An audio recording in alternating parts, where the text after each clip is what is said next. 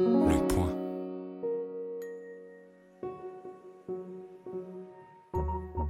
Les Contrariantes, un podcast bimensuel dédié à l'échange d'idées présenté par le magazine Le Point avec Peggy Sastre. et Laetitia Stroche-Bonnard. Dans la première partie de cette émission, nous discutons de Darwin aujourd'hui avant de recevoir Cécile Philippe et Nicolas Marques de l'Institut économique Molinari.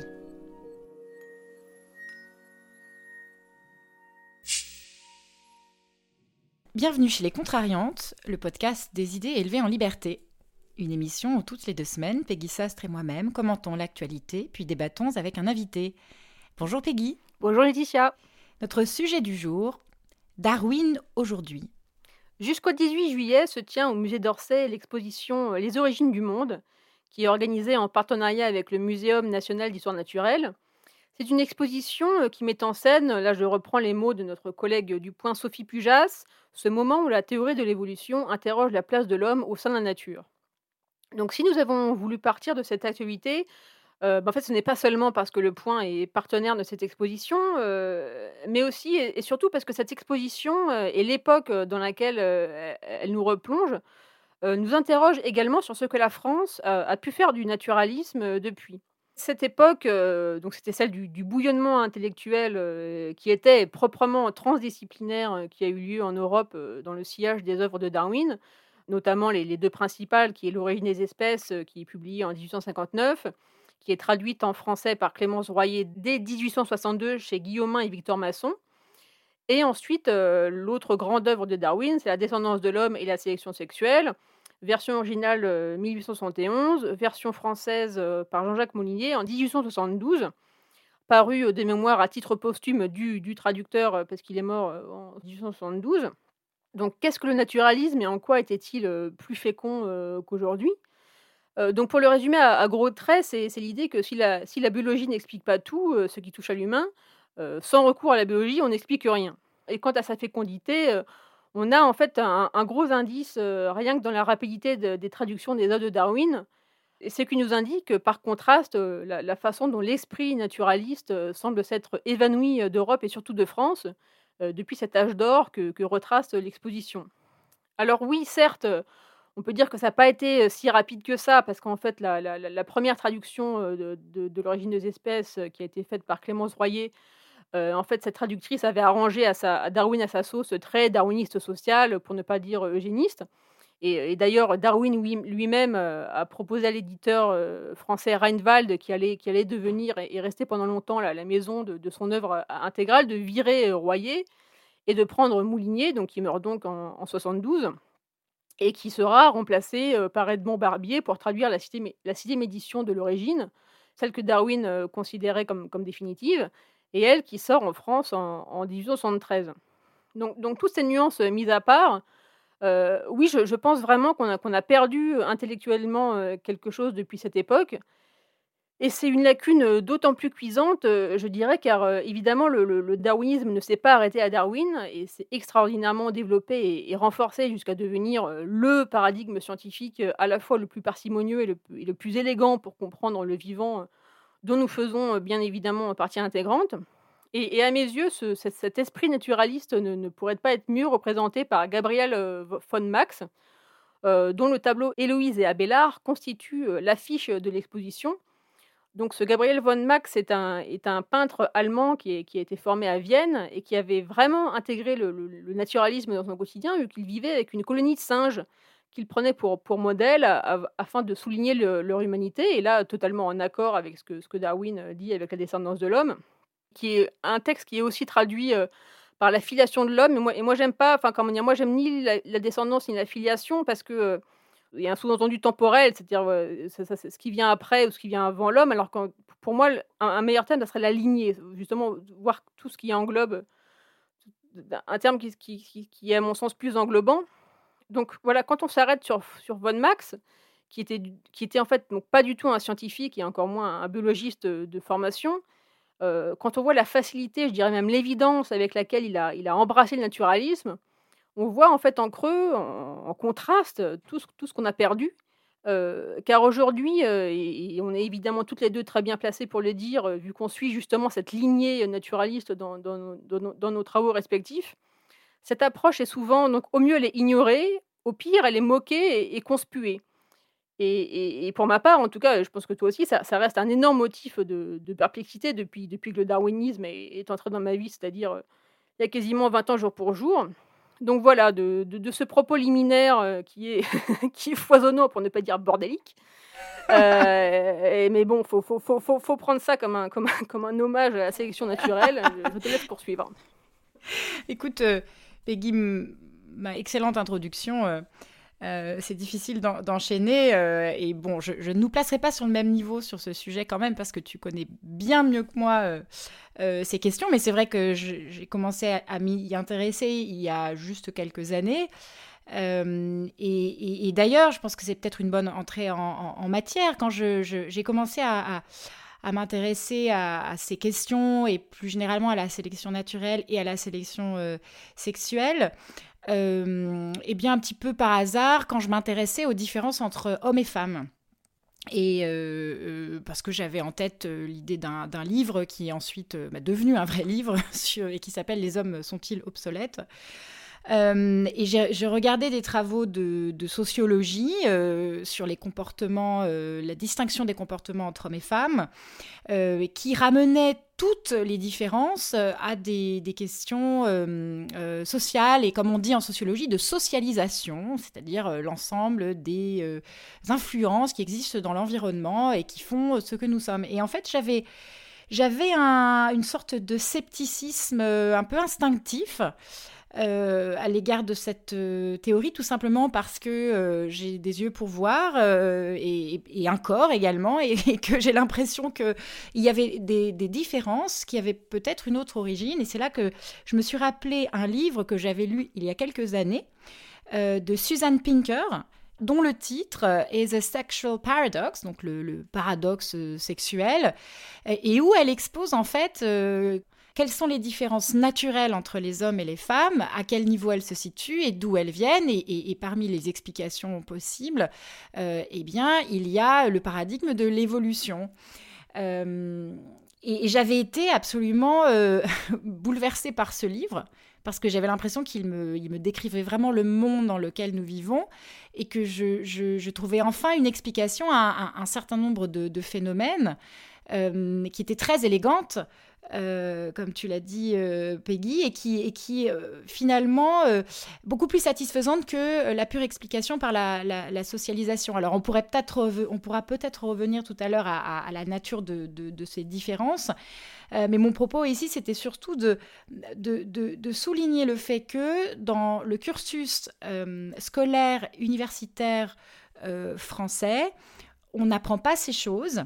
En fait, on, parle de Darwin quand on fait de la biologie, euh, et, qu'on parle de l'évolution des espèces, mais on n'inclut pas Darwin dans la philosophie, donc dans une vision beaucoup plus large en fait de l'être humain. Et, ce qui fait que euh, euh, finalement toutes les questions vraiment fondamentales euh, qu'il peut nous aider à, régler ne, sont jamais regardées selon, selon ce prisme. Et, j'en arrive aussi à un domaine en fait qui est totalement non darwinien en France, hein, parce que là je parle de la France, c'est la psychologie. Euh, en fait, il y a toute une branche de la, psychologie que tu connais très bien, Peggy, qui est euh, qu'on pourrait appeler psychologie évolutionnaire ou euh, comportementale, ou même qu'on pourrait inclure dans l'anthropologie évolutionnaire. Enfin voilà, il y a, plusieurs il y a plusieurs, plusieurs, termes pour la décrire. et, donc, c'est une psychologie qui s'intéresse au paradigme évolutionnaire pour expliquer un certain nombre de nos comportements. eh bien, c'est pareil en France elle n'existe pas, elle n'est pas discutée. Et pourquoi? Moi, mon interprétation, elle est assez simple, c'est qu'en fait, il y a une telle domination de la psychanalyse euh, en, France euh, que euh, on, ne veut pas avoir d'autre explication que celle-ci. Et ce qui est très frappant en fait avec la psychanalyse, c'est qu'il y a vraiment très très peu de preuves scientifiques hein, de la véracité de, ces théories. Alors que euh, si on se tourne du côté euh, des théories évolutionnaires, il y a quand même beaucoup plus de tentatives, en tout cas, euh, de, prouver un certain nombre d'hypothèses. Et puis surtout, je pense qu'il y a beaucoup plus de, en fait, de véracité et beaucoup plus de potentiel explicatif du côté de, cette théorie. Je ne sais pas si tu partages cette, cette analyse, Peggy. Je me doute que, enfin, tu ne seras certainement pas en désaccord, mais je voulais avoir ton point de vue là-dessus. Ah oui, je suis assez d'accord, sur le fait que la psychanalyse occupe tout, même si, heureusement ça perd quand même de l'influence, depuis je dirais une petite dizaine d'années, notamment en fait ça a commencé à perdre de l'influence avec, tous les scandales qu'il y a eu autour de l'autisme, les «traitements» entre guillemets, parce que c'est pas du tout des traitements, psychanalytiques de l'autisme sont, sont atroces et ont mis et et encore mettent la France en retard, un énorme retard par rapport à d'autres pays. Donc oui, il y a ce problème-là. J'en verrai je verrai un autre qui est, qui peut-être qui pourrait sembler trivial, en fait, mais qui, je pense, est quand même très important. C'est, en fait, le problème de l'anglais. parce que, parce qu'en fait, voilà, c'est la barrière la barrière de la langue, c'est en fait, toutes les études darwiniennes, mais comme dire, ça, c'est général à la science, hein.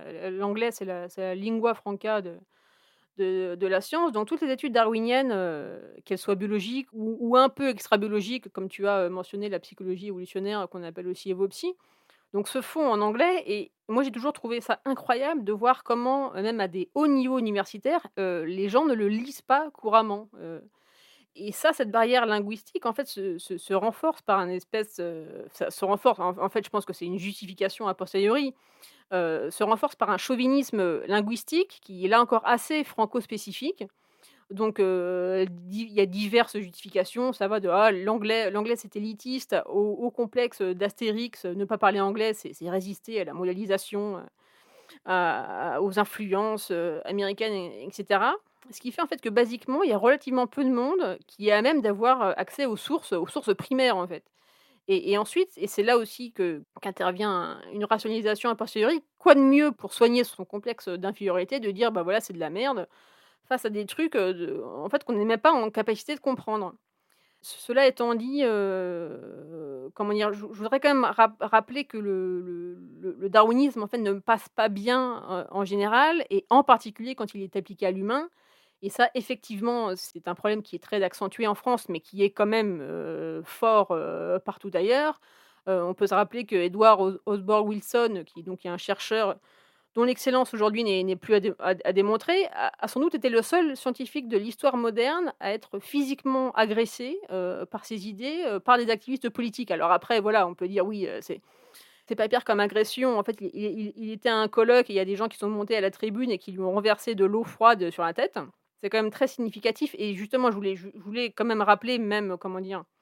C'est pas pour trouver des excuses à la France, mais pour dire, voilà, faut pas croire qu'ailleurs, c'est un tapis de rose, même si effectivement la France, c'est pire que tout et la dernière, la dernière, raison que je voulais souligner, c'est en fait, c'est c'est une raison, en fait, qui touche, en fait, directement à l'histoire des idées. En fait, en France, avec Lamarck et et Bernadette Saint-Pierre, on a été relativement en avance sur la pensée naturaliste donc voilà, Lamarck, c'est celui qui a, c'était 50 ans avant avant Darwin. Il a inspiré Darwin. C'est lui le premier qui a dit que, toutes les espèces toutes les espèces vivantes ont évolué au cours du temps, à partir, d'un seul ou de quelques ancêtres communs. Mais le problème, c'est que Lamarck et aussi, Bernardin de Saint-Pierre, qui est un peu l'ancêtre du créationnisme Bernard de Saint-Pierre, il, a cette formule que j'adore, c'est il disait le melon a été divisé en tranches par la nature afin d'être mangé en famille.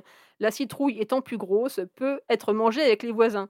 C'est tout l'esprit français de, de, de, c'est pas de l'évolutionnisme, enfin c'est cette espèce voilà de comment dire, il y a une intuition qui est, bonne en fait, c'est voilà, c'est l'évolution, l'évolution au cours du temps des espèces vivantes et tout, mais il faut qu'il voilà, qu'il rajoute effectivement ce, euh, ce, finalisme. Et, je pense justement qu'au niveau de l'histoire des idées, en fait, la, France était, peut-être la, moins près des nations européennes à, admettre, et même, même pas admettre, en fait, à concevoir euh, l'anti-finalisme de Darwin.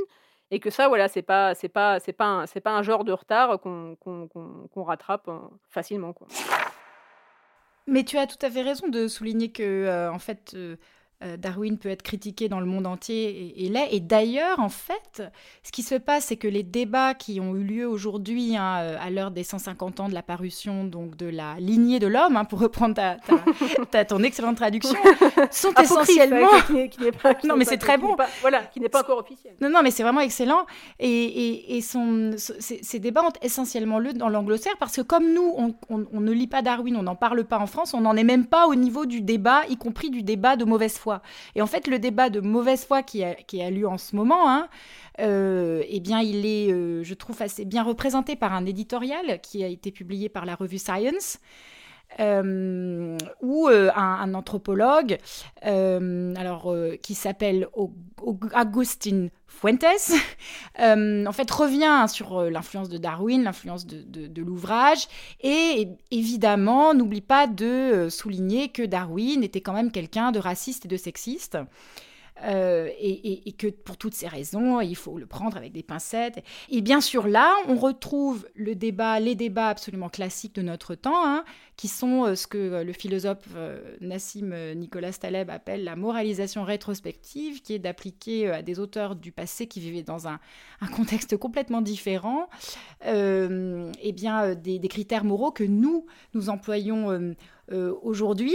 Et, en fait, malheureusement, euh, faire ça avec Darwin ne, peut que nuire à, son, euh, à, son appréciation en France, parce que si jamais les Français ont l'écho de ce genre de débat, eh bien, je pense qu'ils apprécieraient encore moins, a priori, le, grand scientifique. Alors, pour en revenir aux questions de, racisme et de sexisme, je pense que je te laisserai sûrement détailler parce que je, sais que tu connais très bien le sujet et que tu pourras peut-être même nous citer des, euh, passages, il est, évident que chez, Darwin, euh, il y a les, préjugés de son temps s'expriment, mais je pense que ce serait complètement faux de conclure que parce que, par exemple, il caractérisait les femmes comme des êtres un peu plus fragiles ou peut-être intellectuellement moins développés que les hommes, ça voudrait dire que sa théorie de la sélection naturelle et sexuelle euh, est fausse. Et moi, j'ai l'impression qu'il y a cette confusion en fait qui est, qui est maintenue aujourd'hui, et donc là, donc plutôt du côté euh, euh, anglophone, sur, ce, sur ce sujet. parce que on considère que c'est toujours explosif euh, eh bien, euh, euh, d'établir qu'il y ait des différences, alors à nouveau, hein, entre hommes et femmes, qui seraient naturellement expliquées. Donc, voilà, moi, je, bon, je, pense que ça ne... À mon avis, Darwin est tellement... est une figure tellement puissante qu'à mon avis, ce genre de débat ne, ne, ne peut pas tellement lui nuire parce que il, sa pensée et tout ce qu'il a donné ensuite, tout, ce à quoi ça, elle a donné lieu ensuite sont bien supérieurs à, tous ces débats. Mais c'est en même temps assez, euh, assez déprimant de voir que lui aussi, en fait, est la cible de ces mêmes euh, accusations. Bah, J'aimerais partager ton, ton, optimisme. Je ne sais pas si je le partage. Je suspends mon jugement et puis. Euh, je suis optimiste aujourd'hui. Il faut en profiter. c'est ce jour du mois. Ou, du trimestre, on ne sait pas. Euh, non, enfin, pour te décevoir et sans doute aussi décevoir nos, nos auditeurs, j'ai pas révisé euh, et comme j'ai une très mauvaise mémoire, je, n'ai pas de citation à à proposer Darwin, mais effectivement, oui, il était, il était ce qu'on appelle aujourd'hui sexiste, il était raciste. Euh, non seulement il, disait que les femmes étaient inférieures intellectuellement aux hommes, mais aussi les races. Ce qu'on appelle aujourd'hui les, non blancs, enfin les, les, les non, les non européens. Et d'ailleurs, ça aussi, c'est je sais pas en fait ce qui est pire. Euh, est-ce que entre cette moralisation euh, rétrospective euh, de Darwin, où il y a aussi tout un tout un discours qui est notamment tenu par Patrick Thor, un, darwinien français que je n'apprécie que peu, qui, qui, qui, qui, en fait est dans l'excès inverse en disant mais non, vous n'avez pas compris Darwin, il était vraiment en avant sur son temps, vraiment, il était super super tolérant, tout alors qu'en fait non, voilà, c'était un homme pour le, pour le coup là-dessus, sur le sexe et, les, et, la race, il était vraiment un, homme de son temps, donc on peut dire malheureusement ou pas, mais mais le fait est qu'il n'était pas du tout en avance sur son temps. Mais j'ai retrouvé des extraits et, c'est toi qui me les avais envoyés. Euh, ah. Donc, euh, donc issus de la lignée de, l'homme, euh, nous autres hommes civilisés, au contraire des sauvages, faisons tout notre possible pour mettre un frein au processus de l'élimination nous construisons des asiles pour les idiots, les estropiés et les malades. Nous instituons des lois sur les pauvres et nos médecins déploient toute leur habileté pour conserver la vie de chacun jusqu'au dernier moment. Ainsi, les membres faibles des sociétés civilisées propagent leur nature. Il des personnes qui s'étant occupées de la reproduction des animaux domestiques doutera que cela doit être autrement nuisible pour la race de l'homme. Ça, c'est plutôt sur le génisme, en fait, que sur le racisme. Et, et alors, euh, l'autre, Euh, voilà, nous devons par conséquent supporter les effets indubitablement mauvais de la survie des plus faibles et de la propagation de leur nature. Oui, en fait, c'est sur, euh, c'est plutôt sur, euh, sur l'eugénisme, mais qui est mmh. aussi hein, une critique qu'on lui, qu'on lui fait.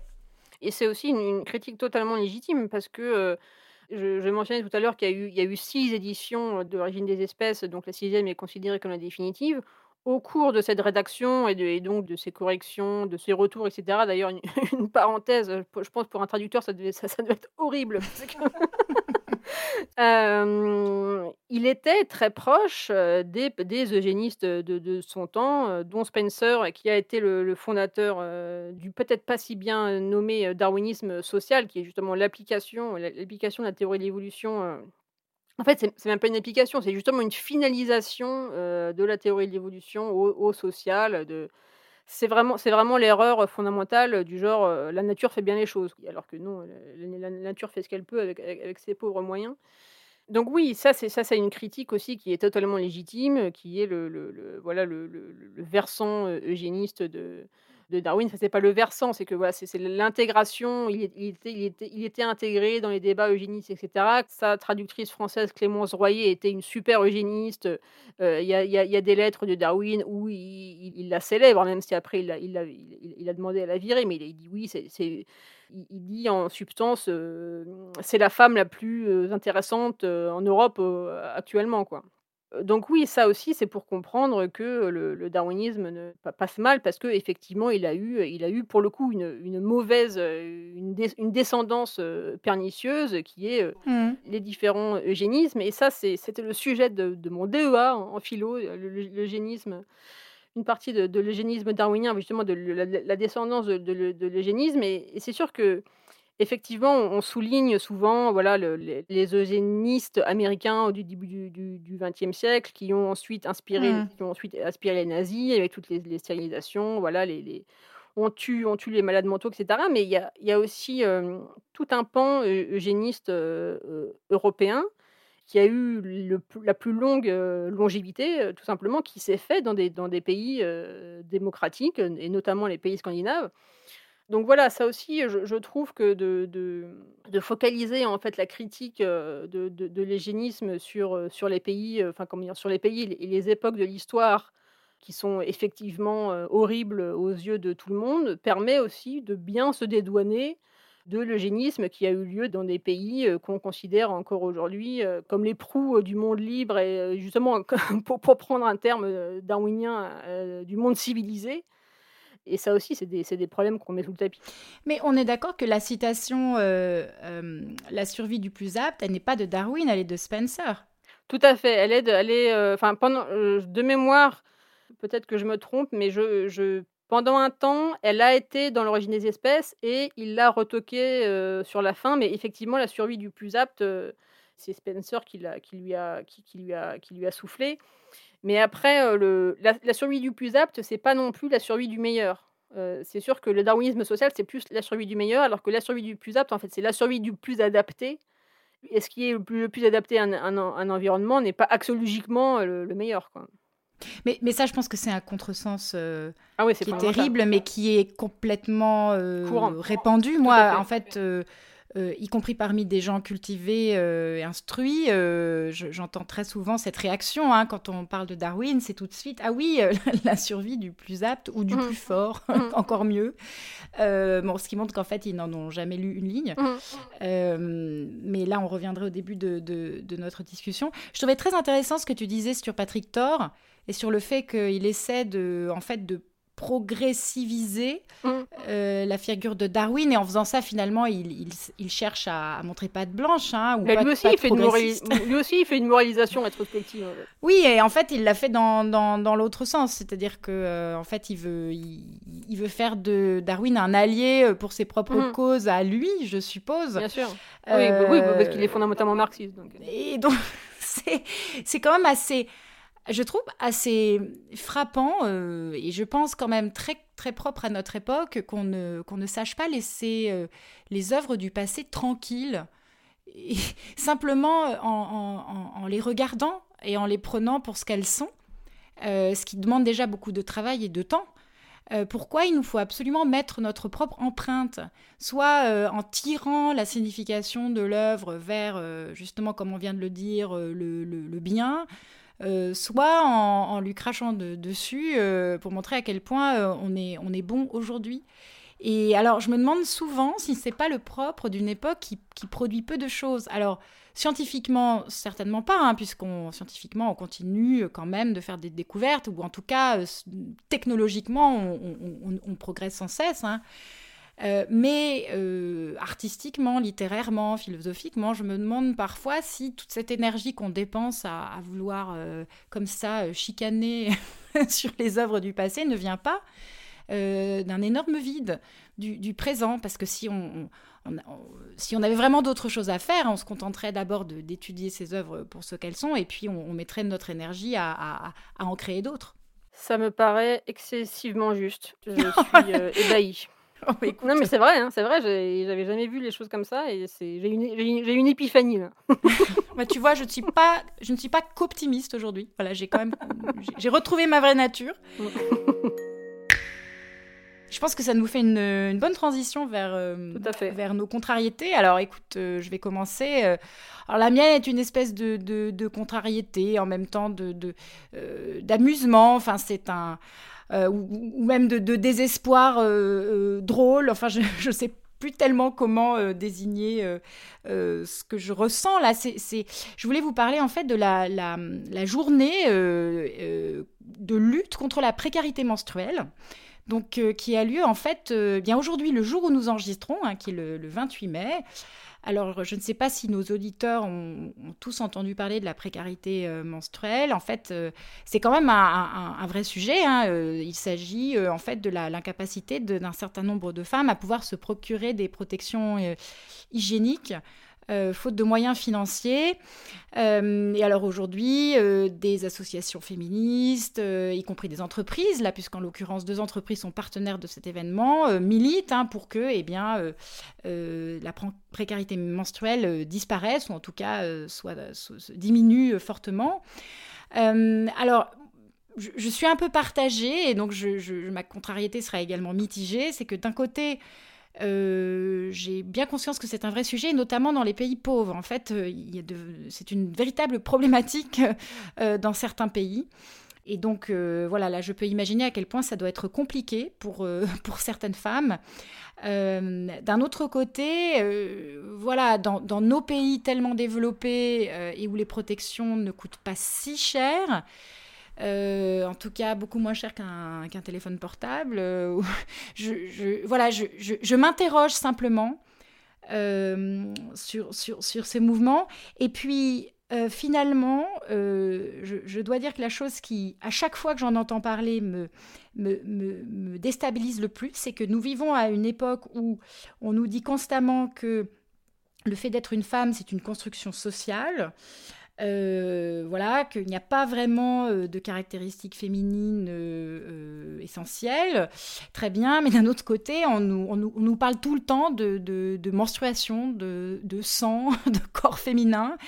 Alors, en nous précisant aussi, et c'est là que ça devient complètement pervers que en fait il ne faut plus parler de femmes mais de personnes de personnes qui ont leurs règles puisque apparemment donc il y a aussi des transgenres hein, qui ont leurs règles et qu'on ne doit pas euh, forcément les appeler femmes parce que c'est pas sûr que ce sont des femmes. Enfin bref, c'est donc ça devient très très compliqué. Mais voilà, moi j'ai l'impression qu'on vit dans une époque euh, qui, est dans un tel relativisme euh, qu'elle ne sait plus du tout où elle habite. Et moi, alors mon, hypothèse interprétative, c'est que on vit vraiment dans une époque devenue totalement postmoderne où en fait on change de, socle de référence et de valeur et d'interprétation à, chaque sujet ce qui est en fait impossible euh, en fait à, finalement à, comprendre au quotidien et auquel on peut difficilement survivre.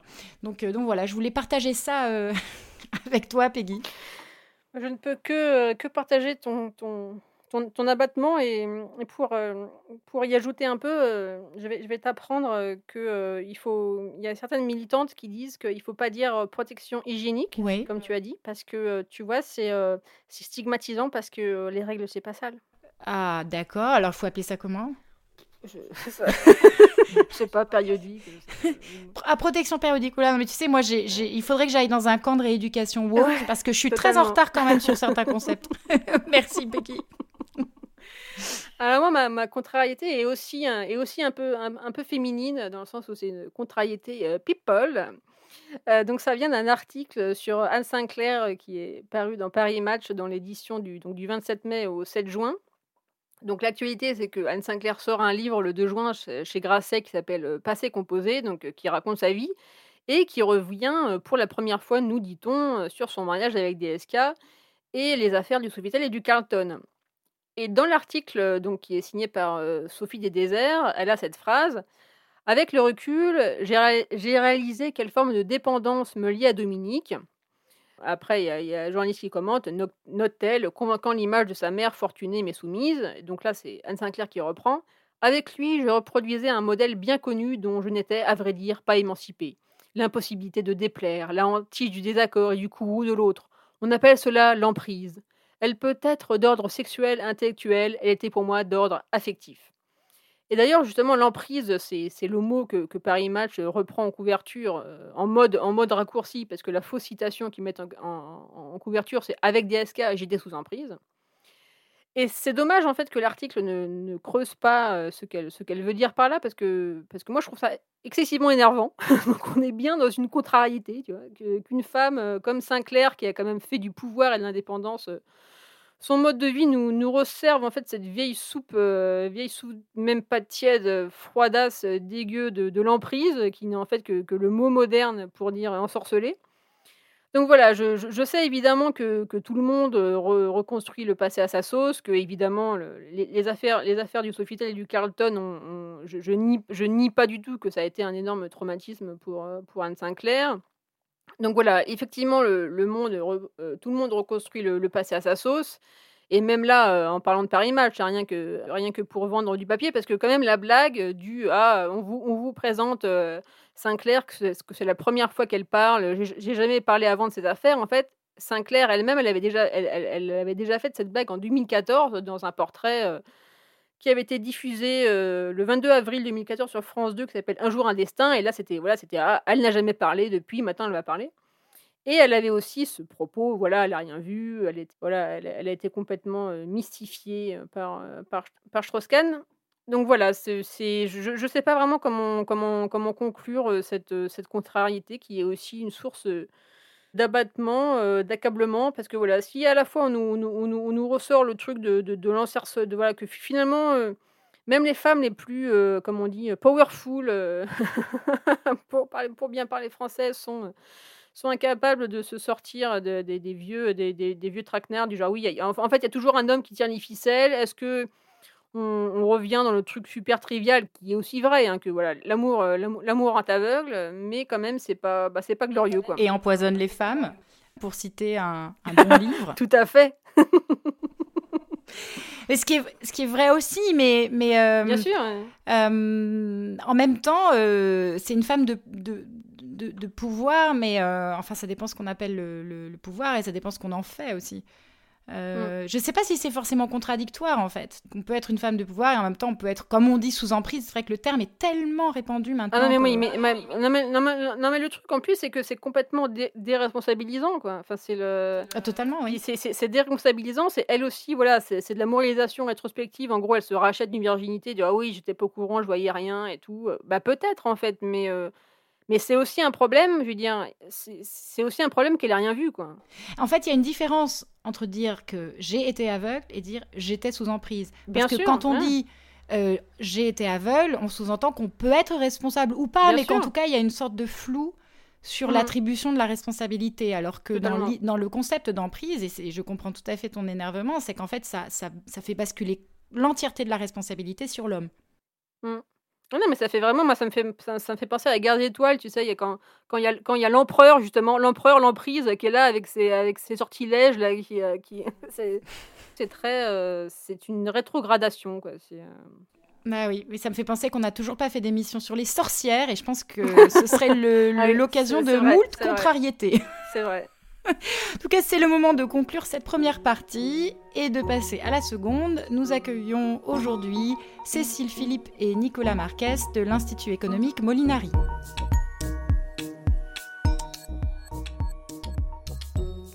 Cécile Philippe et Nicolas Marquez, bonjour. Bonjour. Et merci de rejoindre les Contrariantes aujourd'hui. Vous êtes respectivement la présidente et le directeur général de l'Institut économique Molinari et vous êtes parmi nous aujourd'hui pour nous parler de la stratégie dite zéro Covid. Alors avant de nous y plonger, je vais brièvement vous présenter. Vous êtes tous deux docteurs en économie et vous intervenez régulièrement euh, dans les médias sur des questions de politique publique. Euh, Cécile Philippe, vous avez fondé l'Institut Molinari en 2003 c'est un think tank ou organisme privé de recherche, baptisé du nom de l'économiste et journaliste franco-belge libéral Gustave de Molinari. Votre institut promeut la liberté et la responsabilité économique, mais aussi l'approche économique dans l'analyse des politiques publiques.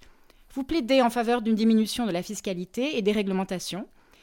Et vous avez pris position récemment pour la nécessité d'une réforme des retraites, bien que différente de celle proposée par euh, le gouvernement, la baisse des impôts de production et ce que j'apprécie particulièrement, c'est que vous vous êtes fait une spécialité de déchiffrer les données parfois outrageusement fausses, publiées par certains organismes, comme une ONG qu'on ne citera pas, sur la fiscalité ou les inégalités.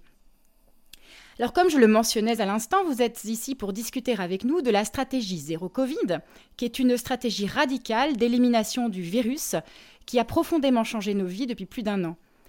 C'est un nom que l'on a peu entendu dans les médias français alors qu'il fait l'objet de nombreuses discussions entre chercheurs du monde entier et a inspiré la politique sanitaire de quelques pays. Alors pour commencer, j'aimerais bien savoir quand vous avez commencé à vous intéresser à l'épidémie de Covid-19 et pourquoi. Alors je vais peut-être prendre tout de suite la parole. Il se trouve que on s'est intéressé au sujet au tout début, avant même euh, que, la France décide de confiner euh, sa, population. Donc ça nous ramène en mars 2020. Euh, euh, nous regardons ce qui se passe en Chine, évidemment, le, confinement de Wuhan, et puis surtout l'Italie. Le cas de, l'Italie nous met dans, une, dans un émoi assez certain. Et à ce moment-là, c'est vrai que c'est moi là qui, qui décide de, de, de, me lancer dans le sujet. Je me permets de citer quand même cet article extrêmement important euh, qu'a publié le, Point, qui est en fait une interview de, de Nassim Taleb, Nicolas Nassim Taleb, cet expert en, du risque, et euh, en particulier du risque systémique, et euh, qui était intitulé Face à cette crise, en gros, il faut être paranoïaque. Et c'est tout à fait en, conformité avec, avec ce qu'il écrit par ailleurs, mais ça a immédiatement attiré mon attention et on a commencé à s'intéresser au sujet. Alors initialement, euh, et, à, considérer que le confinement était euh, probablement absolument nécessaire au vu de ce qui s'était passé en Chine, puis, euh, puis en Italie, et effectivement, c'est ensuite ce qui s'est passé en France. Et donc, à ce moment-là, on va aborder les choses du point de vue bah, économique, comme nous savons le faire, et en pensant immédiatement avec Nicolas la façon dont on peut imaginer les moyens économiques euh, de gérer une, crise sanitaire. Et à ce moment-là, on se heurte déjà à, des difficultés parce que dans notre entourage, et y compris dans les médias, euh, nous sommes économistes et a priori, nous ne pouvons pas parler de santé. Or, les économistes de la santé, ça existe, hein, évidemment. Mais euh, il y a à ce moment-là comme une sorte de, d'effroi ou de, ou, de, ou de paralysie dans, les, dans les différentes professions qui, qui vont faire qu'on on, va penser le problème soit en tant que médecin avec les questions de risque sanitaire, soit en tant qu'économiste euh, avec euh, euh, le, risque du confinement et, donc le risque économique, le coût que cela va représenter. Et donc on envisage immédiatement comme comment minimiser le coût économique. Et de l'autre côté, comment minimiser le coût humain. Mais il n'y a pas de rencontre entre les deux. Et, c'est vrai que c'est un élément qui va beaucoup animer nos, discussions au sein de l'Institut, de, constater cette, cette, impossibilité de penser les, problèmes, euh, les problèmes ensemble. Mais bon, nous, de notre point de vue, on considère qu'il faut absolument euh, les réfléchir euh, ensemble. Et donc, on va écrire sur les stratégies de test, sur les masques, sur comment on peut, face à une crise de ce type, faire les bons investissements. Et, et, donc, on va, on va expliquer que même payer des masques à 3 euros pièce, en soi, c'est rien quand, euh, quand par ailleurs, en fait, on a une économie qui est complètement fermée et qui nous coûte plusieurs milliards euh, par semaine. Et, euh, et, on va, on va l'expliquer autour de nous parce que parce qu'effectivement, on en est à, à faire des comptes d'apothicaire. Quand l'Allemagne paye cash, c'est masques, ce qu'elle a raison de faire puisque ces moyens de protection sont aussi des moyens de, de, de pouvoir euh, reprendre, en tout cas à ce moment-là, puisque nous sommes confinés, de reprendre certaines activités économiques. Et, euh, et donc, on va aborder les questions de santé, euh, les lits, la, gestion du système santé, l'absence d'une conception euh, privée et publique de, de, la santé, puisque pour rappel, hein, au tout début, euh, on a quand même eu ce scandale euh, de penser que seuls les hôpitaux publics peuvent accueillir des, des, des individus dans, leur, dans, leur, dans leurs enceintes, alors qu'évidemment, en France, on a une très très grande offre privée de, de, soins. pareil pour les laboratoires, il faut rappeler qu'au début, les tests les tests donc, PCR qui permettent de détecter la maladie euh, enfin de, la présence ou pas du, virus, euh, mais sont inexistants en France. Euh, et puis ça va monter progressivement en, puissance. C'est d'ailleurs un très très bel exemple, je dirais, pour le cas de la France, d'une formidable montée en puissance de la capacité de test qui, est, qui a pratiquement été portée par les laboratoires privés à partir du moment où ils ont été mis dans la boucle, qu'ils ont obtenu les autorisations nécessaires, qui ont elles aussi mis du temps à arriver. Euh, ça a été assez extraordinaire puisqu'on se retrouve au début avec à peine quelques milliers de tests en mars et puis euh, septembre on est à 1,5 million hein, de tests par semaine. Donc euh, très belle montée en très belle montée en puissance. Donc voilà, au début on aborde la question comme ça et c'est vrai qu'on va évoluer parce qu'on se rend compte que même si c'est bien organisé, les meilleurs systèmes de santé du monde, même celui, enfin, celui que nous avons en France qui est quand même pas le pire, euh, les labos qui se mettent en, ordre de marche, et eh bien finalement, ils se font submerger euh, lorsque les contaminations augmentent. Euh, et, c'est vrai que là, à ce moment-là, ça nous interroge. Et de façon concomitante, on découvre à ce moment-là que la stratégie que nous menons dans les pays occidentaux principalement n'est pas la seule stratégie employée dans le monde. Et, et c'est à ce moment-là qu'effectivement, on, réalise qu'il y a une autre stratégie qui s'appelle la stratégie d'élimination ou zéro Covid, euh, qui remporte un résultat, euh, semble-t-il, euh, extrêmement performant. Alors, vous l'avez rapidement mentionné, effectivement, on peut, dire, enfin, en tout cas, on peut croire que c'est un sujet qui diverge a priori des, préoccupations strictement économiques. Pourquoi est-ce que vous, l'avez inclus dans votre thème de travail? Parce qu'en fait, l'économie, c'est profondément lié à la société. Euh, en économie, on a par exemple un auteur comme Gary Becker qui explique la notion de capital humain. Et dans le capital humain, il y a la santé et l'éducation. Euh, si on veut une économie prospère, une économie qui se développe, euh, il faut des individus en bonne santé, ça c'est un B à bas. Et en plus, dans nos pays occidentaux, on est très liés, on est très interconnectés, on, est très ouvert. On est dans des économies où les gens vont d'un pays à un autre pour des raisons touristiques, pour des raisons professionnelles. On est dans des économies de division du travail, on est dans des économies d'échange. Et, la résurgence d'une grande pandémie de ce type euh, interpelle euh, notre mode de fonctionnement. Euh, elle est à la fois elle est un risque, hein, et, et, dans tous les risques, il y a l'opportunité d'avoir une cour d'apprentissage plus ou moins élevée pour apprendre à les surmonter. et donc, c'est vraiment un sujet économique fondamental. Alors venons-en au, cœur du sujet. Euh, qu'est-ce que la stratégie zéro Covid? La stratégie zéro Covid, c'est l'idée de ne pas laisser prendre la maladie. Euh, c'est l'idée de la bloquer le plus rapidement possible. Euh, pour prendre une image, c'est l'idée de contrer un feu le plus rapidement possible. si vous avez un feu dans, dans, un site de production, par exemple dans un atelier, vous allez essayer de l'arrêter le plus rapidement possible pour qu'il ne euh, ne, prennent pas euh, euh, et n'atteignent pas les stocks et n'atteignent pas les, autres sites de production, voire toute la zone industrielle. Donc on, agit direct pour, pour, bloquer la maladie, pour bloquer sa diffusion. c'est ce qui a été fait dans les pays du type Corée, Corée du Sud, qu'on a regardé très tôt. avec un modèle qui est difficilement transposable chez nous, parce qu'en Corée du Sud, ils ont décidé de, euh, d'utiliser tout un, appareil de, suivi de leur population avec toute une série d'applications, euh, euh, des recoupements entre les données bancaires, entre les données de mobilité, pour, monitorer pour les gens, on pourrait même dire pour les traquer et remonter les chaînes de contamination. Mais on a très vite trouvé l'expérience néo-zélandaise et australienne très intéressante parce que là, ils n'ont pas du tout utilisé ces outils de, de, suivi slash de flicage des populations.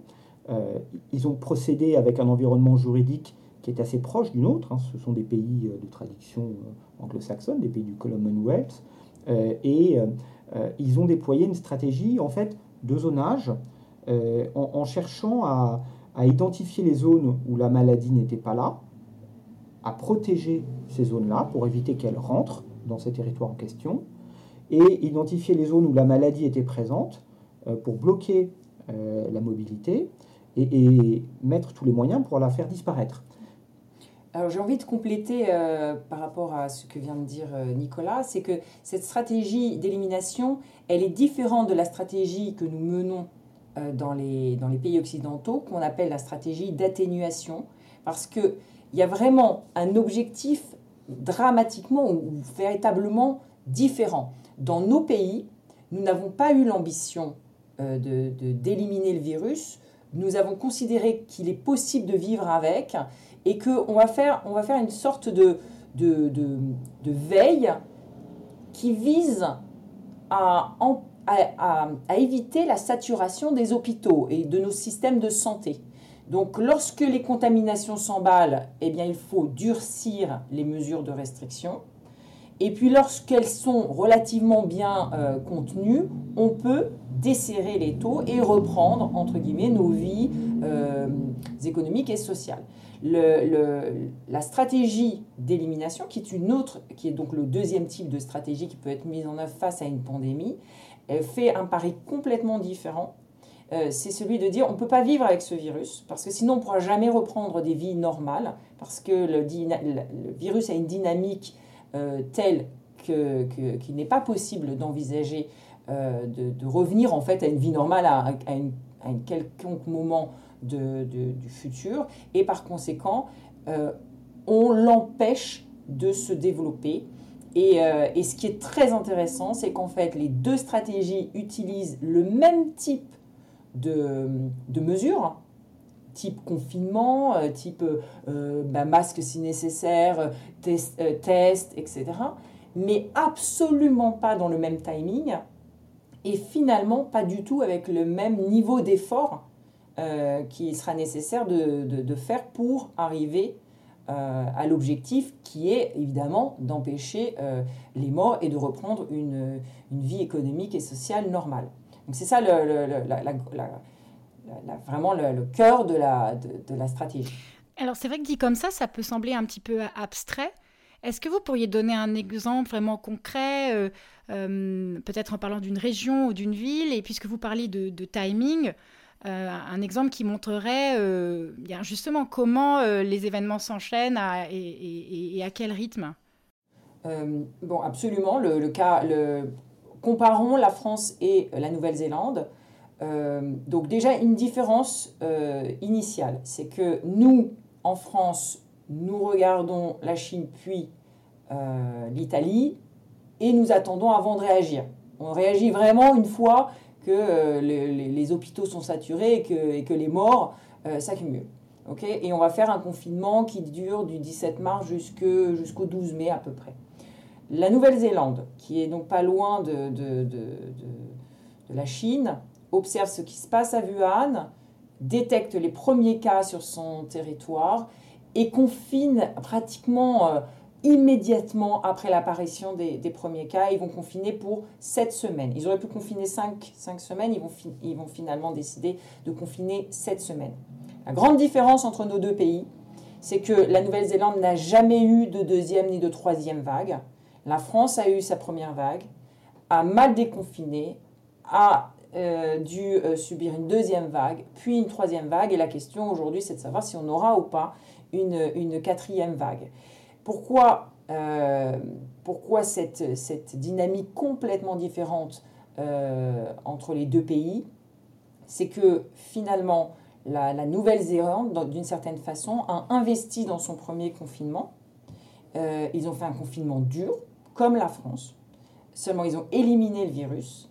Et à partir de ce moment-là, ils n'ont plus jamais perdu la main sur euh, les contaminations. Nous, quand on déconfine euh, le 12 mai, si mes souvenirs sont bons, euh, nous n'avons pas les capacités de faire les tests. 700 000 tests sont promis, ils ne seront faits que début septembre. donc nous n'avons pas les tests, nous n'avons pas le traçage. Euh, Nicolas aime souvent répéter euh, qu'aujourd'hui, quand on a un cas Covid, euh, l'assurance maladie est capable de, détecter deux cas contacts.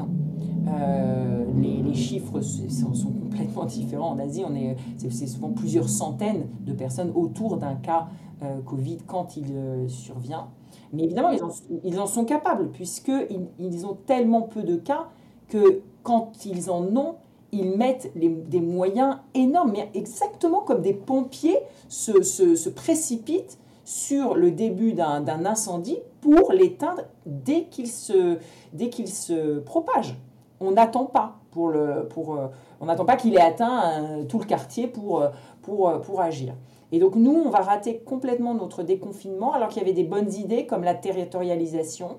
Et, et ça, c'est un élément clé de la réussite de la stratégie zéro Covid. Qui permet de largement diminuer les efforts nécessaires dans la lutte contre le virus, c'est que vous zonez, vous, organisez un zonage de votre territoire. Le Portugal euh, l'a fait pour sa, sa, vague de, début janvier. Euh, vous, donc vous, vous zonez votre, votre territoire, si bien que lorsque vous détectez un nouveau cas, vous n'avez vous à fermer ou à confiner que cette zone limité, vous ne confinez pas l'ensemble du territoire et vous ne le confinez évidemment pas pendant cinq semaines.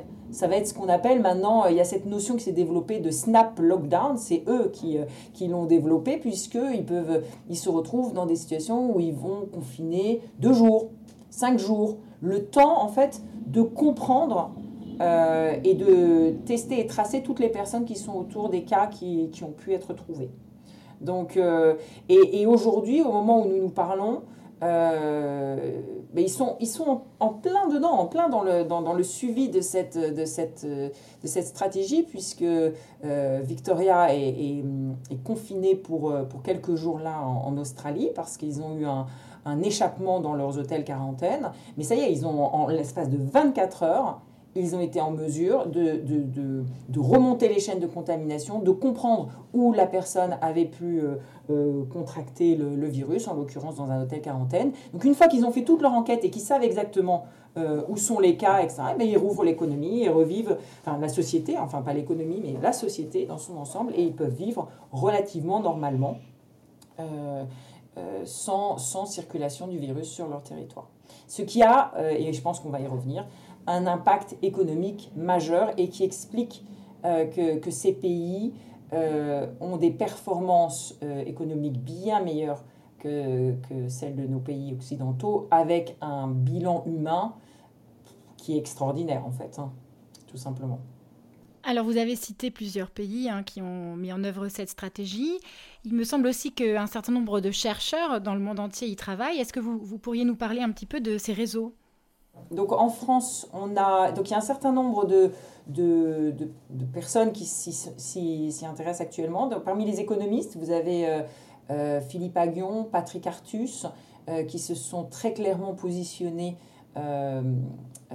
favorablement pour la stratégie d'élimination.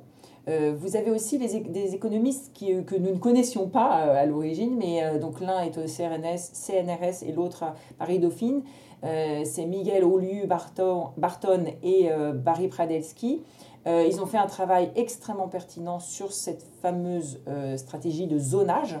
le, Green Zone, avec le, qui d'ailleurs a été repris hein, au, niveau européen. Vous savez, toutes ces, choses que maintenant, avec lesquelles les, les gens sont relativement familiers, c'est-à-dire la zone verte, la zone orange, la zone rouge. et, et, ça aussi, ça permet de, de comprendre ce qu'est la stratégie d'élimination, puisque nous, dans la stratégie d'atténuation, nous confinons quand c'est rouge, alors que dans la stratégie d'élimination, euh, on, protège les zones vertes. Donc vous voyez, c'est un, une disposition mentale qui est tout à fait, euh, différente. Euh, donc ça, c'est pour le côté économiste. dans les, dans les, du côté santé, vous avez un certain nombre de personnes qui, qui sont favorables à cette stratégie. Vous avez Karine Lacombe, vous avez Antoine Flao, euh, des personnes comme Arnaud Fontanet ne sont pas favorables à la stratégie d'élimination, mais à celle euh, de, euh, d'un retour au, moins de 5000 cas par, par, par, jour, parce que dans ces cas-là, on peut les suivre. et au niveau mondial, eh bien, vous avez des, des des groupes zéro Covid qui se sont créés dans, dans, un très grand nombre de pays. J'ai envie de citer surtout euh, euh, le, le euh, endcoronavirus.org. Donc c'est un, c'est un site internet maintenant qui existe et qui surveille toutes les stratégies poursuivies dans les différents pays du monde et qui est capable d'actualiser le, le, le, nombre de contaminations et, et là où il se trouve en termes de propagation du virus. C'était créé par Yanir Bariam, qui est un grand expert euh, des systèmes complexes et qui s'est entouré aujourd'hui euh, d'un très très très grand nombre de, de, d'experts, de scientifiques dans tous les domaines. Vous voyez, nous, on, on, on a rejoint leur, euh, leur groupe en tant qu'économistes, mais évidemment, vous avez des, vous avez des virologues, des, euh, des experts comme lui de, des systèmes complexes. Vous avez Nassim Taleb qui, qui en fait partie. Euh, donc euh, c'est quand même un, un, grand nombre de... Enfin, c'est assez dynamique et, il y a quand même beaucoup de gens qui, qui s'activent autour de cette, de cette stratégie. Sur le côté revers de la médaille de, la, de la stratégie justement zéro Covid, est-ce qu'elle n'implique pas des atteintes aux droits fondamentaux des citoyens? Par exemple, aujourd'hui, il y a des citoyens australiens qui se trouvent en Inde et qui sont bloqués et qui ne peuvent pas retourner en Australie. Qu'est-ce que vous en pensez? Vu de chez nous, on présente souvent la stratégie zéro Covid comme étant une stratégie très très restrictive. Mais quand on regarde les données, c'est eux, in fine, qui ont fait moins d'efforts. C'est eux, in fine, qui ont eu le moins euh, d'obligations réglementaires. Euh, ils n'ont pas été parqués chez eux. On ne leur a pas forcé à fermer les restaurants pendant des mois. Hein. Euh, dans les six derniers mois, si vous voulez manger français, vous pouviez manger français en Australie. Euh, les restaurants français étaient ouverts. Euh, les restaurants français étaient ouverts en, Nouvelle-Zélande. et il y avait plus de restaurants français en fait ouverts à l'étranger que sur le territoire. alors c'est vrai qu'il y a des désagréments. ils, bloquent la mobilité entrante et, et, sortante à certaines périodes. Ils la ralentissent à d'autres avec des, des quarantaines quand on re-rentre dans le territoire. Mais au global, c'est eux qui ont vécu beaucoup plus librement que nous euh, dans les derniers mois. Euh, alors certains parlent souvent de la, Corée du Sud, hein, qui, a, une tradition euh, beaucoup moins libérale que la nôtre. c'est un, un, libéralisme économique en termes de, de liberté publique, c'est très très encadré. mais quand on regarde l'Australie et la Nouvelle-Zélande, on, on, a affaire à des pays qui sont euh, des fervents défenseurs de la liberté qui sont toujours en tête des classements de liberté économique, de liberté individuelle. Hein. Je pense notamment au, classement annuel fait euh, euh, par l'Institut Cato et l'Institut Fraser au Canada, qui, qui montrent toujours que ces pays sont, des modèles de respect des libertés. Ils sont toujours dans les. Ils caracolent hein, dans, ces fameux indicateurs de liberté, toujours dans les cinq premiers. Et c'est vrai qu'on a chez nous, toujours eu tendance à focaliser sur, euh, euh, l'exemple pays que vous, que vous signalez, euh, de, effectivement, de, de, ces personnes qui, pour rentrer chez elles, bah, peuvent se retrouver en difficulté ou dans l'obligation de pratiquer des quarantaines. C'est effectivement le prix à payer pour pouvoir bénéficier de toutes ces autres libertés. Et euh, euh, d'ailleurs, nous allons publier sur ce, sur ce sujet euh, dans, les, dans les prochaines semaines. Et j'ai envie de dire, s'il y a vraiment un, trade-off à faire, c'est celui-là. Mais il ne faudrait pas croire que ce trade-off, il se fait de façon extrêmement défavorable pour les Australiens et les Néo-Zélandais et, et, puis pas pour les Français parce que comme on le voit dans, le, dans les fameux dans l'indicateur de l'université d'Oxford qui a, qui a, qui a concocté, concocté, ce Stringency Index sur lequel nous, nous avons focalisé pour notre prochaine étude, eh bien on voit très bien que nos pays qui, qui occidentaux qui, qui faisons la stratégie d'atténuation, nous sommes aussi contraints très régulièrement, voire de façon permanente, à limiter la mobilité internationale aussi, euh, sous une forme ou sous une autre, et ça se voit très bien dans, ces fameux indicateurs. Donc, euh, c'est pas comme si euh, nous étions totalement libres et eux ne l'étaient pas du tout. il, est, il est clair qu'ils sont plus stricts que nous, mais, mais après, effectivement, sur le territoire, vous pouvez vivre normalement, et c'est pour ça que, et c'est pour ça, on n'a pas cité le chiffre, mais, mais, mais il faut quand même bien réaliser que, que, par rapport au zéro Covid, la France, c'est euh, 42 fois plus de décès et c'est un, recul du, PIB 5 fois plus élevé. Donc c'est et, et, et, ça traduit aussi cette possibilité qu'ont euh, les Néo-Zélandais ou les Australiens ou les, même les Coréens de, de pouvoir vaquer à leurs occupations.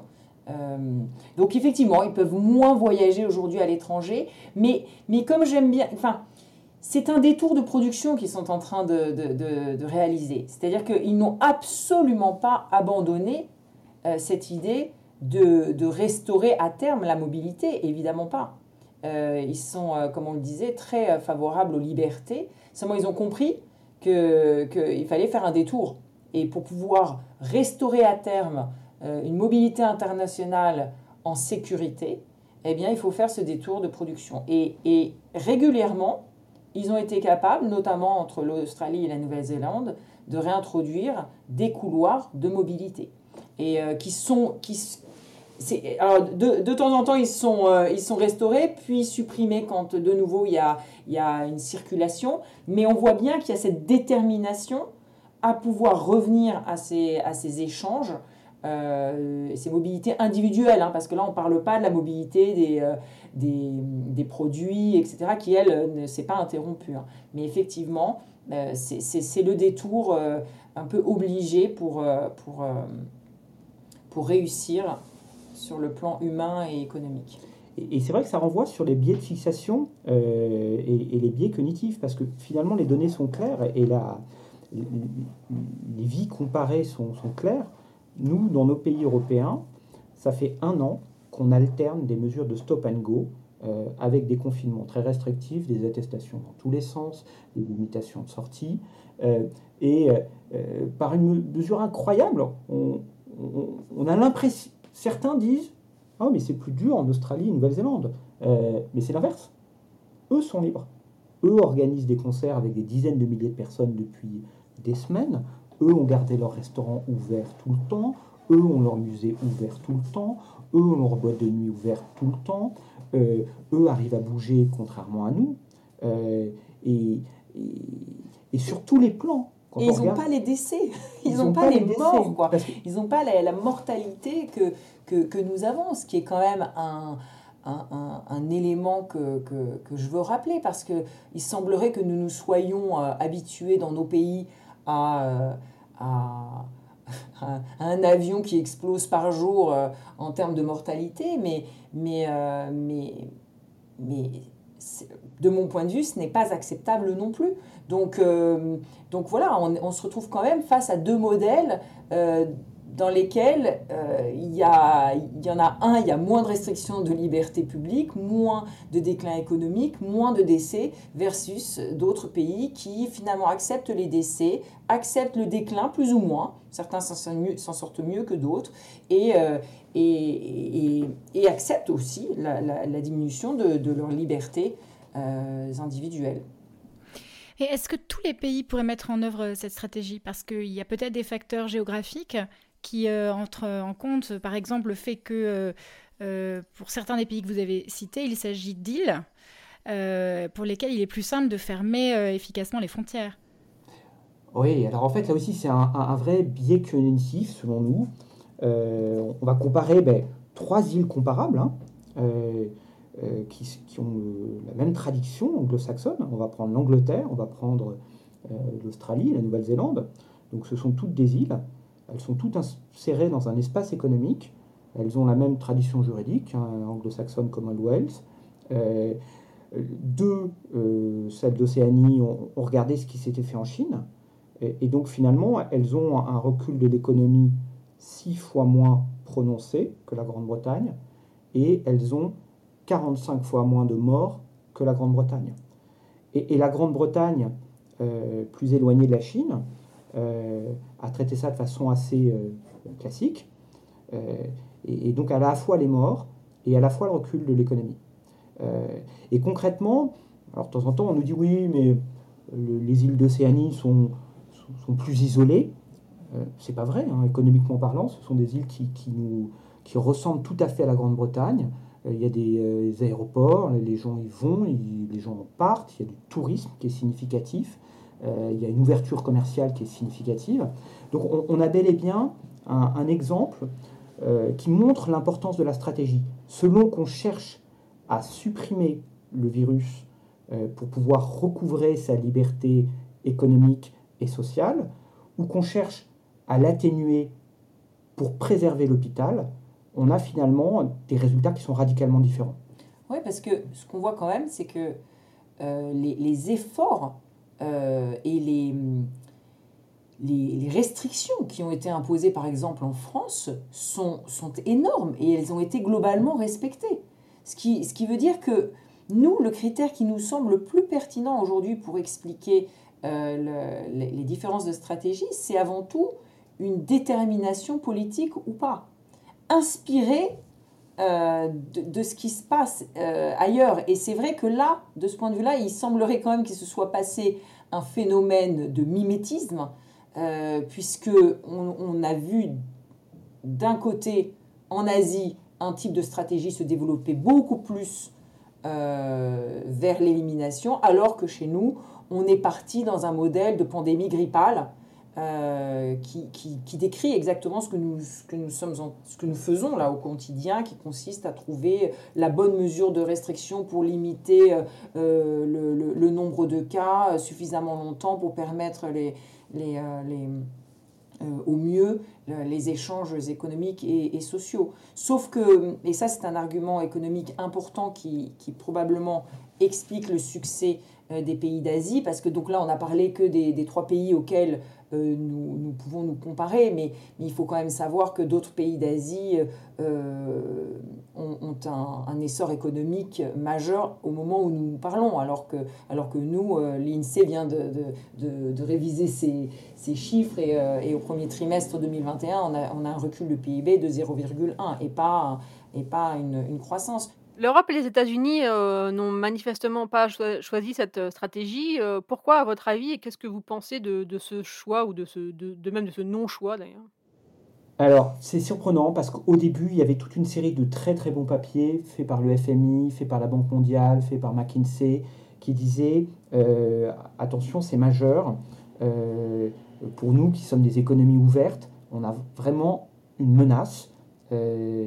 Euh, pour la division du travail, pour l'ouverture des économies, on a une menace euh, avec cette pandémie et il faut la casser tout de suite euh, pour limiter les dégâts. il est possible qu'on n'ait pas été aidé en raison de la confiance qu'on a dans nos systèmes de santé, mhm. parce que clairement, on a des infrastructures de santé en Europe et aux États-Unis qui sont de très très bonne qualité. On, on, a une industrie de la recherche qui nous a euh, euh, laissé penser qu'on arriverait à trouver des traitements euh, dans une première phase et puis des vaccins dans une deuxième phase. et, c'est vrai qu'on avait aussi les moyens et on s'est très vite axé sur l'augmentation des capacités dans tous les domaines pour avoir des masques, pour avoir des tests, pour avoir des lits. On a même parlé de pousser les murs d'hôpital.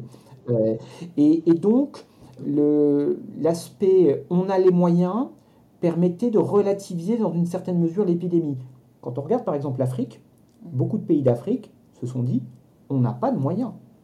On n'a pas de moyens, on n'aura pas de moyens rapidement, euh, parce qu'il il n'existe pas sur place parce qu'on n'est pas sûr qu'on sera aidé. Et ils ont fait la méthode traditionnelle qu'ils utilisent par exemple contre Ebola, qui est du porte-à-porte, parce que euh, la dernière grande épidémie d'Ebola en Afrique de l'Ouest, qui devait faire des millions de morts selon les prévisions euh, les plus pessimistes, on a fait quelques milliers, euh, parce qu'ils savent faire du porte-à-porte, ils savent isoler les malades pour éviter qu'ils contaminent leur famille, qu'ils contaminent leurs proches. C'est-à-dire du porte-à-porte, c'est qu'ils vont voir les familles pour leur dire de s'isoler Oui, ils, prenaient, ils prenaient les médecins dans les villages africains ont pris leur, leur thermomètre, puisque Ebola se, caractérise par des fièvres, euh, et, ils sont allés ausculter les gens dans leur, à leur domicile pour euh, détecter les malades et les isoler. Et, euh, et, ils ont fait ça à tous les niveaux, ce qui veut dire qu'aujourd'hui, la stratégie d'élimination, c'est celle qui nous a permis de ne pas avoir une, une, une, épidémie qui, se, qui se répande. on la doit à ces, à ces, médecins, à ces médecins africains qui, euh, sachant qu'ils n'avaient aucun moyen, de toute façon, hein, de, de, de, traiter euh, une épidémie d'envergure, eh bien, on fait ce qu'ils savent faire, c'est-à-dire euh, ben, ce fameux triptyque-là. tester, tracer, isoler, avec les moyens qu'ils avaient. Et souvenez-vous, au début, on nous disait, ça sera un bain de sang en Afrique. Mhm. et, et, clairement, il y a des endroits où, où l'épidémie, dans des grands centres urbains, s'est propagée avec une mortalité plus significative que ce que montrent les, statistiques qui sont parfois lacunaires. Mais au niveau global, euh, avec peu de moyens, ces gens-là ont arrivé, euh, euh, ont réussi à construire une stratégie pragmatique, alors que nous, mmh. dans les pays occidentaux, on a toujours été dans l'attente de moyens. Souvenez-vous, on nous a dit, ben, un jour on aura des masques et on pourra recouvrer nos vies normales. après, on nous a dit, un jour on aura des tests et on pourra recouvrer nos vies normales. Après, on nous a dit, un jour, on aura un traitement et on pourra recouvrer nos vies normales. Après, on nous a dit, un jour, on aura un vaccin et, on pourra recouvrer nos vies normales. Et maintenant, on nous dit, un jour, on aura le troisième booster. Euh, et, ça fait un an et demi que ça dure. Et, ça, ça renvoie à, euh, à l'absence de pragmatisme. Quand on est un peu riche et un peu enfant gâté, parfois, mhm. euh, on attend le, nouveau gadget et on passe à côté des solutions simples nous, ça nous a vraiment fait penser à une sorte de paradoxe de la richesse qui nous a, euh, qui nous a conduit finalement à accepter plus de morts. Hein. Et, et, et, on était obligé de, de, de, se faire cette réflexion que si nous avions eu le double ou le triple des capacités d'accueil dans les hôpitaux, on les aurait remplis. Et c'est presque tragique de dire ça. Parce que ça veut dire que globalement, euh, on, a des technologies et on a des capacités que, que nous n'avons pas utilisées avec... avec euh, euh, à bon escient. À bon escient. Et, et, bon, et si on veut parler de la France, nous, ça ne nous étonne pas complètement parce que parce qu'on le voit dans d'autres domaines de, nos vies, qu'il s'agisse de l'éducation, qu'il s'agisse des retraites. Euh, on, a, on a tendance à penser qu'il suffit parfois de jeter de l'argent sur un problème et qu'il va se résoudre. Et en fait, euh, ben non, c'est pas comme ça euh, que, les choses se passent. Nicolas me parlait de cette image là il, y a, y a, il, y a, quelques heures. Il me disait Ouais, en fait, finalement, on a géré l'épidémie comme si c'était une grève. Euh, mais c'est vrai, en fait, c'est extrêmement pertinent comme, image euh, parce qu'il y a cette idée que la grève, c'est un coût. Et qu'il faut minimiser ce coût, sans se poser la question de savoir euh, les recettes que l'on peut avoir ou pas en fonction de la diminution du coût que l'on accepte. Et tout ça, c'est cette, cette, cette, idée de est-ce que le coût est un investissement ou est-ce que le coût ne l'est pas, c'est-à-dire que c'est vraiment euh, une perte en fait. Et, et, on, a, on a géré l'épidémie aussi de, façon euh, morcelée. Je vous donne une image. Quand, quand un pompier intervient sur un feu, euh, il éteint le feu, il le noie d'eau. D'ailleurs, c'est parfois un problème. Hein, si, si votre appartement brûle à la fin, tout, sera inondé.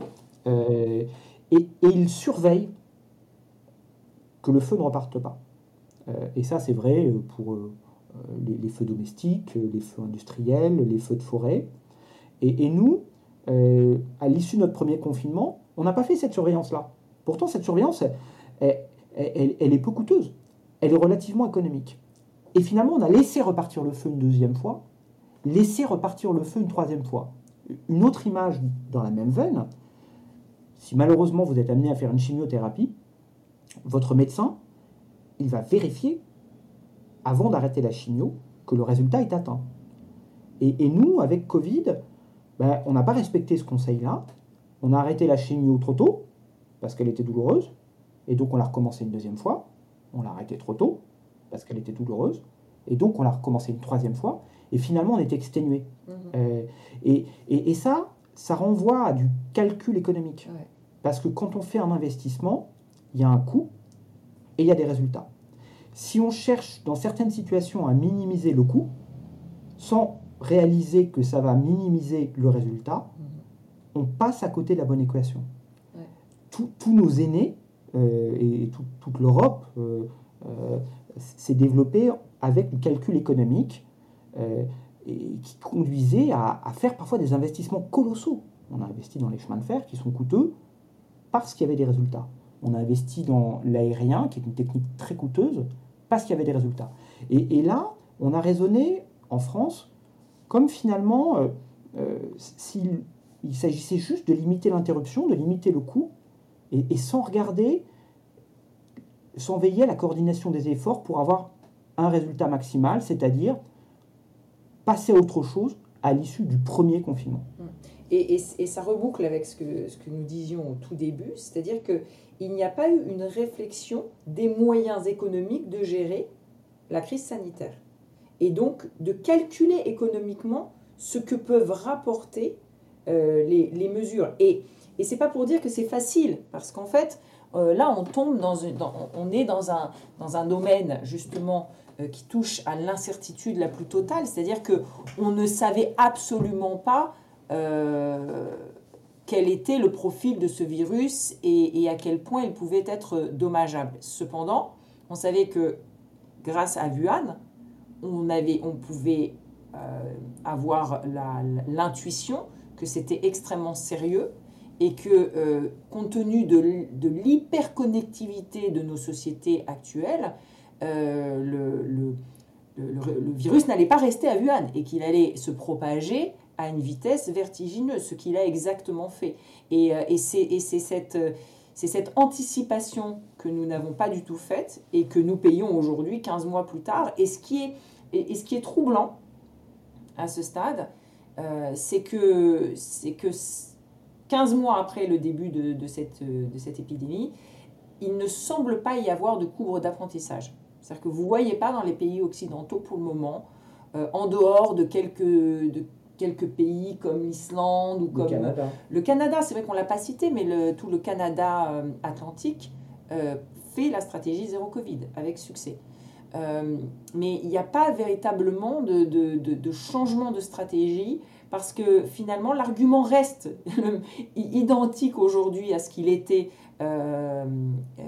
en mars 2020, c'est que ben non, c'est trop cher ce serait trop cher de le faire, c'est trop coûteux aujourd'hui d'envisager de, de, euh, de, de, faire cette stratégie d'élimination, d'autant plus que maintenant, de toute façon, on a les vaccins et que maintenant, c'est le Graal absolu. Tout en minimisant le, le, les risques liés aux campagnes de vaccination mal faites et au, au fait de laisser les contaminations continuer à se produire, avec les variants dont on sait que, que certains peuvent être euh, préoccupants.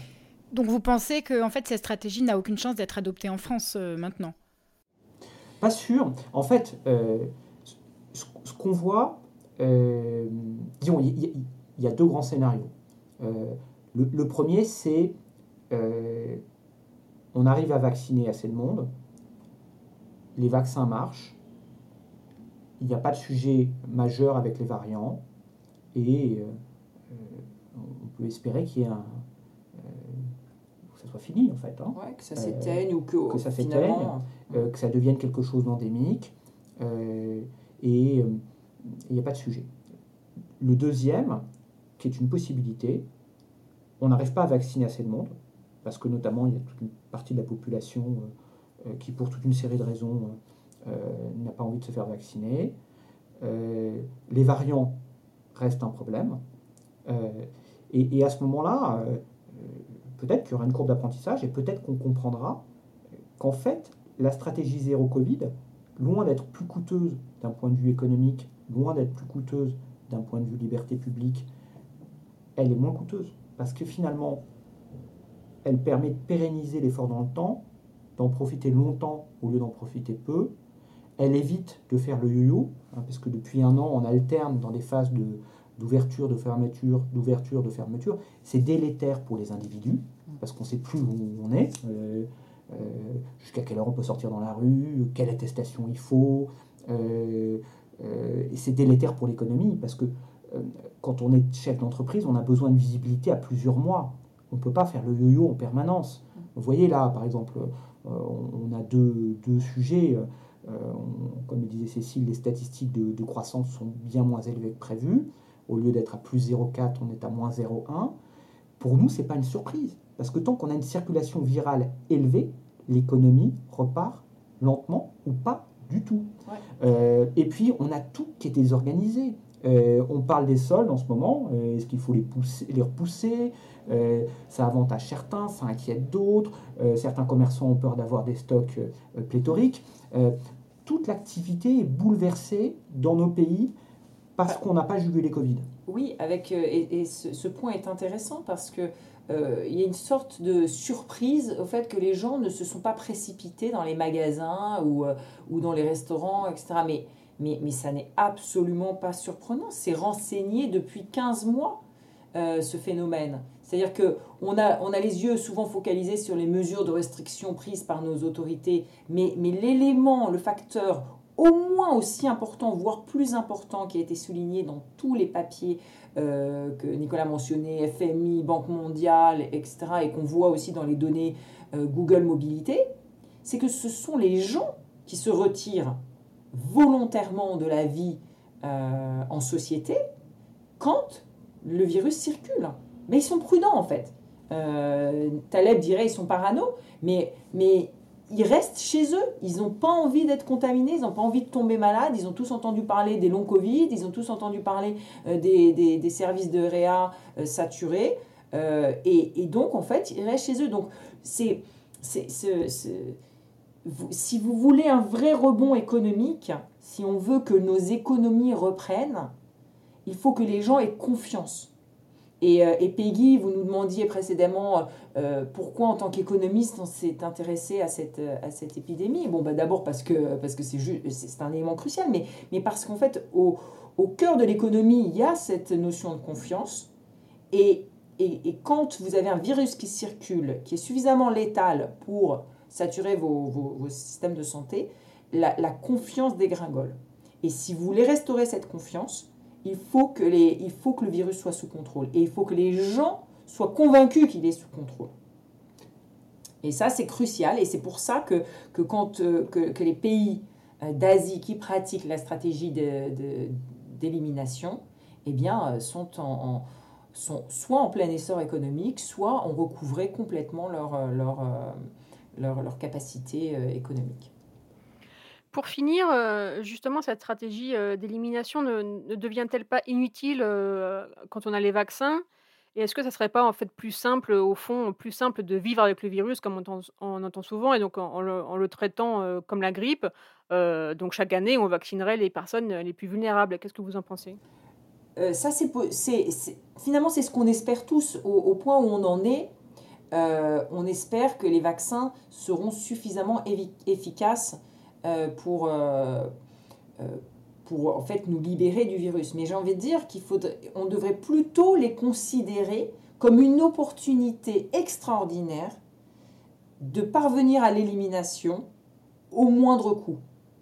C'est un peu ce que fait Israël aujourd'hui. Israël, donc euh, rapidement, euh, ils ont, ils ont d'abord ils ont, ils ont déployé une capacité de vaccination absolument fulgurante, euh, mais pendant laquelle les contaminations euh, continuer. à un rythme euh, extrêmement important aussi. Donc ils ont confiné de façon très stricte et aujourd'hui, ils sont dans, donc, dans cette situation où, où la très très grande portion, proportion de la population est vaccinée, mais ils ont fermé leurs frontières pour se protéger des variants. Parce que, euh, parce qu'en fait, ils sont, ils sont bien conscients que euh, laisser les contaminations se poursuivre, c'est laisser la possibilité que des variants émergent et que cela diminue l'efficacité de, de, leur vaccin. Donc l'opportunité qui nous est donnée aujourd'hui, avec des vaccins qui sont efficaces et qui sont quand même un, prodige technologique euh, auquel on ne pouvait même pas rêver hein, il, y a, il, y a, un an, devrait au contraire nous, nous, nous donner euh, ce, ce, moyen, peu moins coûteux en tout cas, de, de, de se débarrasser euh, du virus et euh, de la, du risque que pourraient présenter les variants. Et puis, et puis nous, ce que nous pensons aussi, c'est que c'est qu'il est possible que cette pandémie ne soit pas la dernière et, et on espère qu'évidemment, si, si prochaine il y a, nous l'aborderons différemment euh, de, ce que nous avons pu faire euh, à ce jour dans les pays occidentaux. Pour, pour compléter sur les vaccins, euh, ce, qu'on voit, c'est qu'ils marchent. ils fonctionnent bien. les personnes vaccinées attrapent moins souvent la maladie, bien moins souvent la maladie. On, on voit très bien dans les données françaises, les données de contamination, les personnes les plus âgées, qui sont les plus vaccinées, attrapent bien moins fréquemment la, la Covid euh, depuis quelques, quelques semaines, quelques mois. Euh, pour autant, euh, il faut, faire attention à ne pas s'emballer, hein, parce qu'on n'a pas de preuves concrètes, on n'a pas d'expérience avec du recul qui nous montre que le vaccin suffit à lui tout seul à bloquer la maladie. Hein. Au Chili, où il y avait une couverture vaccinale significative, la maladie est repartie. Aux Seychelles, où la couverture vaccinale était très significative, là aussi. Et euh, dans des pays du type Grande-Bretagne ou, euh, Israël, euh, où, la maladie a été jugulée, il y a eu beaucoup de vaccinations, mais il y a eu aussi des, des mesures de couvre-feu et de restrictions de mobilité et de très strictes. Et, et, donc, il est encore tôt pour dire le vaccin, ça marchera. à lui tout seul, en tout cas. Ça marchera lui tout seul. Euh, le sujet des variantes ne sera pas un problème. En tout cas, ce n'est pas le calcul d'Israël, par exemple, à ce stade. Eux, euh, sans, sans, sans, se dire euh, à la poursuite de la stratégie d'élimination, ils, ne considèrent pas que les vaccins puissent, à eux tout seuls, assurer l'objectif de, de, de, revivre normalement. À ce stade, le pays, est, le pays pratique, en fait, les restrictions de mobilité qui sont pratiquées dans, les, dans des pays comme la Nouvelle-Zélande ou, l'Australie. Et quand on écoute euh, Boris Johnson ou les déclarations israéliennes, ils sont très clairs. Hein. Ils disent à ce stade, la décrue de la maladie, euh, la décrue des contaminations, c'est avant tout les mesures de restriction de mobilité qu'on a faites. Il est encore trop tôt pour dire que c'est le vaccin et que ça sera durable. Nous allons conclure cette discussion passionnante hein, sur euh, sur ce constat, alors je ne dirais pas optimiste, mais ni pessimiste non plus. Hein. Euh, Cécile Philippe et euh, Nicolas Marquez, merci beaucoup hein, de nous avoir rejoints aujourd'hui pour cette discussion sur la stratégie zéro Covid. Et nous retrouvons nos auditeurs dans deux semaines pour la prochaine émission. C'était Les Contrariantes, le podcast des idées élevées en liberté, présenté par le magazine Le Point, à retrouver toutes les deux semaines sur lepoint.fr, Apple Podcast, Spotify, Deezer et Google Podcast. Le Point.